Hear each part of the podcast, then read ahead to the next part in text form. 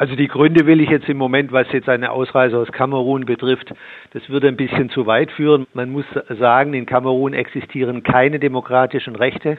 Es herrscht blanke Willkür und er war im Grunde religiös motivierter Verfolgung ausgesetzt, weil er als Muslim eine Christin geheiratet hat und nicht bereit war, sich von ihr scheiden zu lassen.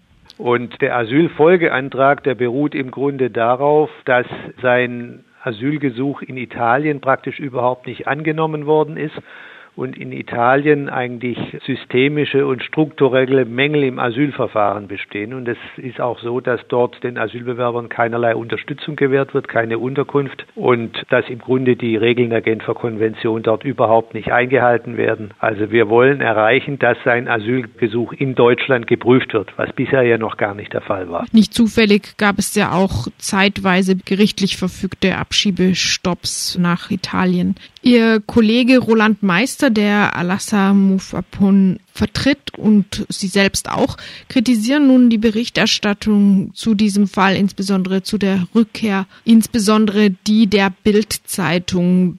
Diese hat eine ganze Reihe falscher Behauptungen äh, verbreitet, unter anderem Herr Fuapon sei trotz Einreiseverbot wieder nach Deutschland eingereist aus Italien, sein Asylantrag sei in Deutschland abgelehnt worden. Er äh, wird als Gewalttäter in Ellwangen dargestellt und es wird auch gesagt, er habe mit ihrer Kanzlei die Polizei verklagt, der er sich in den Weg gestellt habe, als sie Recht durchsetzen wollte, damals bei den ja. Protesten oder nach den Protesten in Ellwangen.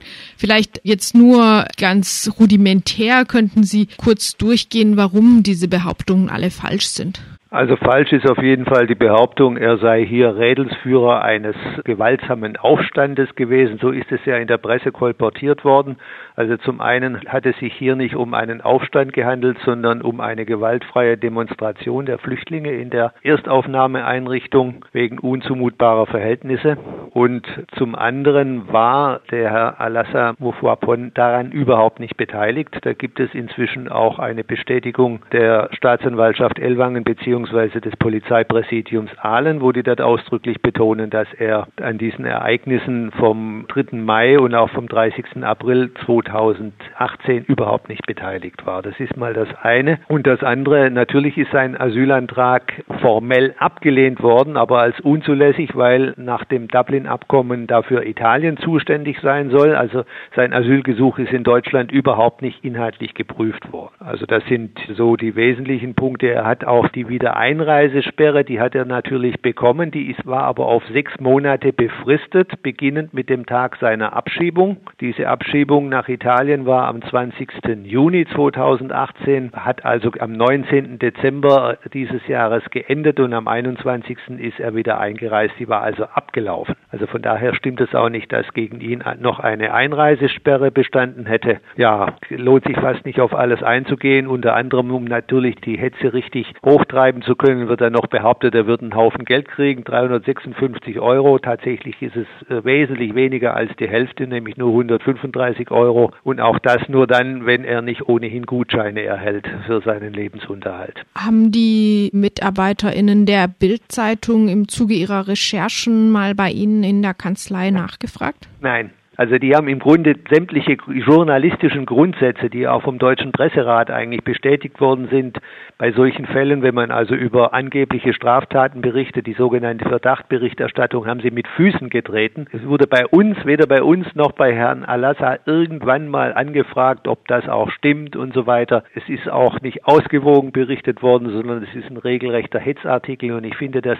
völlig unverantwortlich in einer Zeit, wo die Hasskommentare im Internet ohnehin zunehmen und die sind auch gekommen zu diesem Artikel. Auf Facebook kann man das nachlesen. Es sind also Hasskommentare übelst der Sorte mit der Aufforderung, ihn aufzuhängen, unter anderem den Schädel einzuschlagen, Eier ab und zurück und so weiter. Das ist nur eine kleine Auswahl davon. Ich halte es für eine unverantwortliche geistige Brandstiftung, sowas zu machen. Und es ist ja auch so, uns als Anwälten wird ja auch Geschäftemacherei vorgeworfen in diesem Artikel. Also ich muss dazu sagen, wenn hier jemand Geschäftemacherei betreibt, dann ist es der Springer-Konzern mit seiner Hetze und das eigentlich Unfassbare ist, muss man wirklich sagen, dass man mit rassistischer Hetze und dem Schüren einer Pogromstimmung gegen Flüchtlinge und Migranten da Milliarden verdienen kann. Das ist eigentlich der eigentliche Skandal und dass die Verantwortlichen da nicht zur Rechenschaft gezogen werden. Damit sind wir schon bei meiner nächsten Frage, nämlich den Folgen dieser Art von Medienberichterstattung für Herrn Fuapon und auch für Ihre Kanzlei und auch für den Unterstützungskreis für Alassamu Fuapon, insbesondere für dessen Sprecherin. Können Sie vielleicht insgesamt noch ein bisschen dazu was sagen, wie sich diese Bildkampagne bisher ausgewirkt hat und welche Wirkungen sie möglicherweise noch haben wird? Ja, also das eine sind diese Hasskommentare. Es gibt also auf äh, der Artikel ist ja auf Facebook geteilt worden und äh, es gibt inzwischen so um die 2000 Kommentare dazu. In jüngster Zeit kommen auch wieder vernünftige, also auch Leute, die diese Hetze zurückweisen. Aber die anfänglichen Kommentare waren also übelster Sorte, waren Gewaltaufrufe. Und man muss natürlich schon sehen, es gibt zunehmend Leute, die sich berufen fühlen, sowas in die Tat umzusetzen. Ich darf nur dann das Beispiel des Amokfahrers von Bottrop, ist noch gar nicht lange her, erinnern. Also deswegen ist es meines Erachtens unverantwortlich, was da passiert. Es wird genauso auch gegen die Linksaktivisten und Schleuser und was weiß ich, wie wir genannt werden, zu Gewalt und zur Bestrafung aufgerufen. Also das ist schon, wie soll ich sagen, es ist eine geistige Brandstiftung, die beim Springer-Konzern leider Tradition hat. Die Älteren von uns erinnern sich vielleicht an die Schüsse auf Rudi Dutschke, die auch auf das Konto der Hetze des Springer-Konzerns gingen. Sie haben angekündigt, gegen diese Berichterstattung rechtliche Schritte einzuleiten. Was haben Sie da konkret vor? Also wir haben die Bildzeitung oder den Springer Verlag als Herausgeber erstmal abgemahnt, aufgefordert, diese Falschbehauptungen zu unterlassen, die weitere Veröffentlichung des Fotos unseres Mandanten zu unterlassen, weil das ja auch gegen das Recht am eigenen Bild verstößt. Dann es zu unterlassen, seinen Aufenthaltsort nachvollziehbar bekannt zu geben. Da wird ja das Flüchtlingsheim in Karlsruhe gezeigt, wo er derzeit wohnt. Und schließlich haben wir auch aufgefordert, diesen Artikel aus dem Internet, also aus dem Content von Bild.de zu entfernen, weil er einfach auch unangemessen jemanden einfach an den Pranger stellt unter weitgehender Namensnennung und mit Foto. Und da ist es so, wir haben noch keine Reaktion darauf, aber wenn das abgelehnt wird, wovon ich ausgehe, werden wir eine einstweilige Verfügung beantragen auf Unterlassung.